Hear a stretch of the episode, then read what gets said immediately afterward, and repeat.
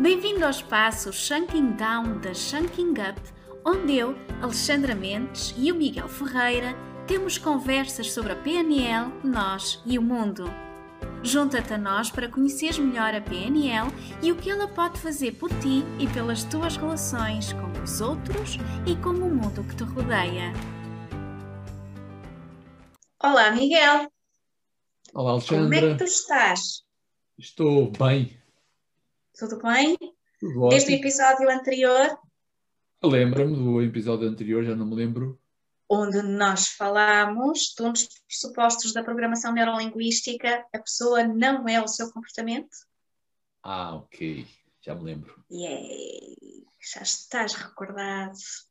Então, Miguel, eu gostei tanto desse episódio e da nossa conversa e achei que ficou tanta coisa ainda por dizer que eu gostava de fazer uma continuação do tema. Vamos Pode lá. ser? E Sim. Então, deixa-me começar por fazer um resumo daquilo que nós falamos, eh, também para te recordares de todos os temas que abordamos e para recordar a nossa audiência. Nós falamos que este pressuposto que diz que a pessoa não é o seu comportamento, chegamos à conclusão que a pessoa é muito mais do que o seu comportamento. E que desde muito cedo nós somos de alguma forma treinados para julgar o outro e de alguma forma atribuir rótulos uh, de acordo com o comportamento que o outro nos mostra. Isto acontece precocemente, desde a nossa infância, quando fazemos algo que não está correto. Um, é uh, frequente ouvirmos uh, as pessoas a dizerem uh, que feio que és, ai que mal comportado, ou que preguiçoso, ou um, não te estás a esforçar, coisas deste género que de alguma forma se vão tornando ao longo da nossa vida aqui como uma espécie de uma voz interior que nós vamos assimilando e vai ficando uh, ao longo da nossa vida e por vezes sabota aqui os nossos resultados, o nosso potencial e vivemos muito aquém daquilo que podemos uh, ser e dar ao mundo. Um, e nós falamos uh, em formas de evitar que isto aconteça, falamos em, falamos no não julgamento, falamos na aceitação da pessoa e no ajudar a pessoa a mudar o comportamento, mas aceitando a pessoa como ela é. Falamos do uh, nos referirmos uh, ao outro, não tocando na sua identidade, uh, mas mostrando de que forma é que o comportamento do outro de alguma forma nos está a afetar, e em vez de dizer, por exemplo, tu és, podemos dizer, estás a fazer-me sentir desta forma, de outra forma, não, não interessa. Um, e foi aqui assim um apanhado da, uh, das nossas, da nossa conversa anterior, um resumo muito resumido, porque nós falámos imensa coisa muito interessante. Só que eu fiquei a pensar que isto foi, foi uh, um pouco curto, porque há muito mais ainda para dizer. Nós não devemos uh, ter, um, ser julgativos em relação ao outro. Portanto, perante o comportamento que o outro está a ter, haverá uma razão por trás que nós desconhecemos. E faz parte do processo também de crescimento pessoal sabermos lidar com, com isto e uh, com o comportamento dos outros, fazendo uma gestão do nosso próprio uh, comportamento. A pergunta que eu tenho para ti, Miguel, e para nós uh, analisarmos na nossa conversa de hoje é e quando nós nos dirigimos ao outro e lhe dizemos: Tu és incrível, tu és fantástico, isto é da mesma forma que nós chegamos à conclusão que dizer tu és preguiçoso, ou tu um, tens pouco potencial, ou tu qualquer coisa mais, mais negativa. Estamos a falar, as duas coisas estão em pé de igualdade. Como é que seria se eu nascesse uh, com uma mãe, ou com um pai, ou com os dois, e desde pequeno eles me fizessem sentir incrível, fantástico, maravilhoso, eles aceitassem totalmente a minha presença, eu me sentisse totalmente amado e maravilhado, como é que seria, uh, como é que eu depois me iria adaptar à realidade? Como é que eu iria para a escola e ninguém me iria ver assim dessa maneira? Como é que seria? Qual é, qual, qual é que poderia ser o impacto que isto traria para mim, não é? É claro que constrói-te segurança, constrói-te uh, sentiste amado, sentiste aceito, sentiste apreciado pelos teus pais, né? falando assim de, destes dois espelhos padrões que são os pais ou os substitutos, também pode ser. No, fundo, estás a receber informação, estás a receber feedback, estás a receber uh, comunicação deles, e mais do que a comunicação, é tu estás a sentir o apreço, tu estás a sentir a ligação, tu estás a sentir amada e segura.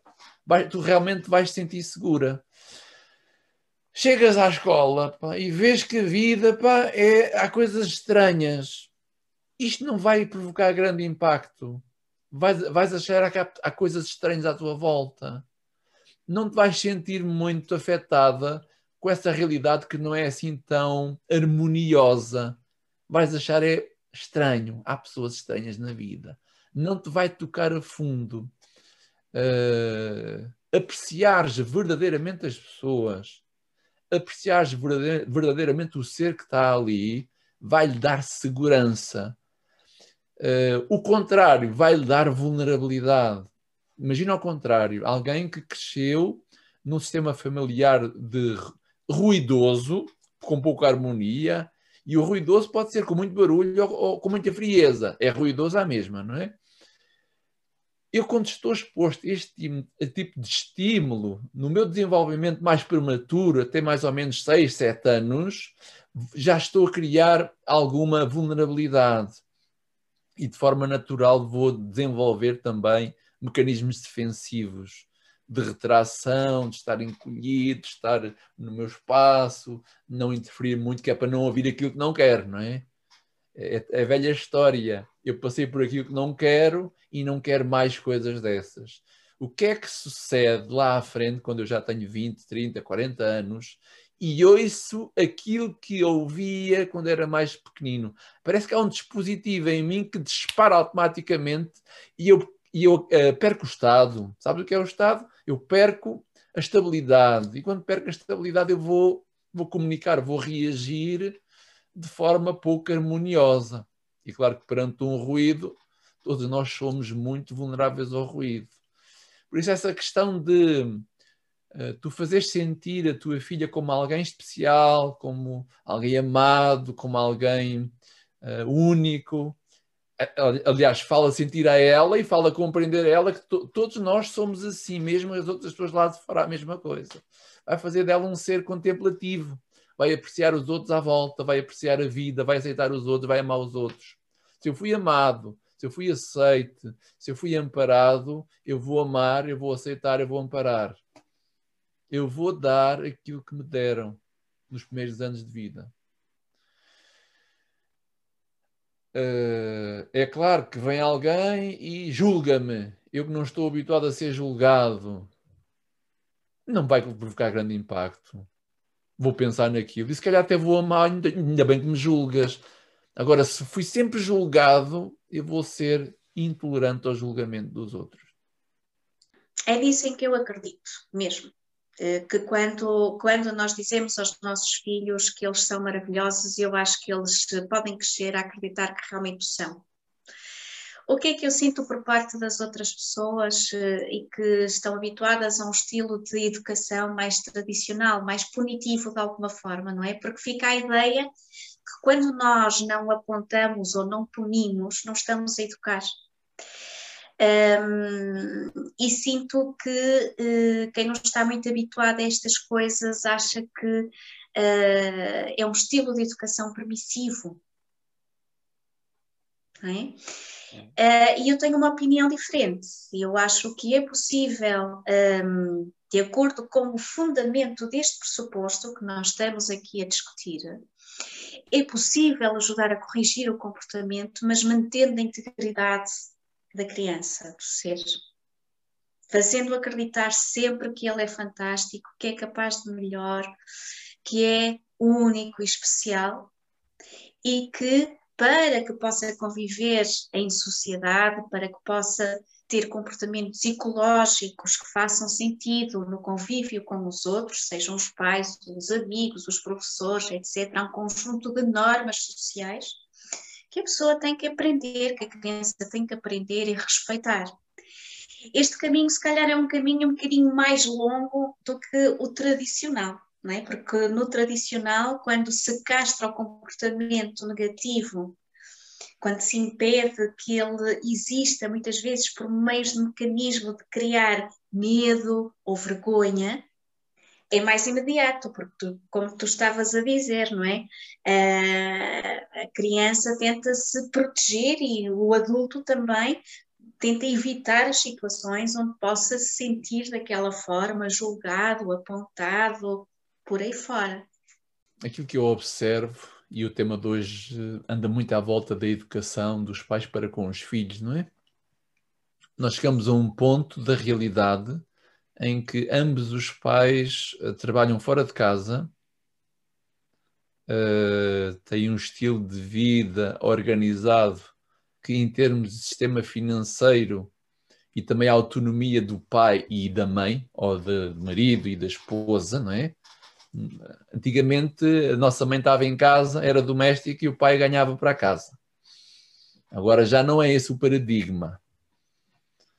Uh, a mulher também quer ter autonomia, não é? Quando eu chego a casa e vindo um emprego que não gosto, que não aprecio certas coisas nem certas pessoas, e agora já nem estou a pensar no confinamento e estar em casa a trabalhar, não é? Isto é um, é um caos às vezes. É? E chego sem disponibilidade para estar ao lado uh, do meu filho porque quer é descansar. Se calhar é mais fácil ele ocupar-se com estímulos uh, audiovisuais do que eu acompanhar uh, a construção da sua percepção da vida ou da realidade. E já agora avançar também nos teus objetivos escolares, não é? Parece-me que na realidade atual eu sou otimista, eu sou otimista, mas está-se a perder muito uh, o ter um espaço privilegiado uh, de chegar a casa e agora vou estar com ele uma hora, duas horas, seja a estudar, seja a brincar, seja o que for, seja a ver qualquer coisa com ele sobre a realidade. É? Está-se a perder muito isso. Uh, faz falta, faz falta eu desenvolver essa apetência ou essa consciência de que o meu filho está a crescer muito mais condicionado por aquilo que vê e ouve aqui do que propriamente pela minha forma de estar na vida. E é claro que estão lá os pais a orientar à mesma, não é? A questão é esta: o que é que está por detrás de um pai punitivo ou de uma mãe punitiva ou brusca que uh, atua de forma uh, mais dura, mais punitiva. Educador assustado vai, jurar, vai gerar educando assustado, medroso. Qual é a solução? Vou vender o peixe. Encontra-te a ti própria, organiza-te, organiza-te a ti mesma como pessoa e olha para o outro de outra forma para aqueles que não tiveram um, progenitores que, que, tivessem esse tipo de equilíbrio uh, e que desde, desde cedo instalassem aqui crenças potenciadoras no, uh, nas crianças, nos, nos seus filhos, uh, e que hoje, na idade adulta, essas vozinhas lá muito distantes, mas continuam muito presentes, uh, e a dizer aqui assim de lado, não és capaz, não vais conseguir, uh, não vale a pena tentar porque eu sou assim. O que é que a programação neurolinguística uh, tem e, e ajuda uh, neste tipo de, de, situações? O que é que diz sobre isto? É possível pegar nestas vozinhas e transformá-las? Naturalmente que essa é a grande vantagem uh, deste método, não é?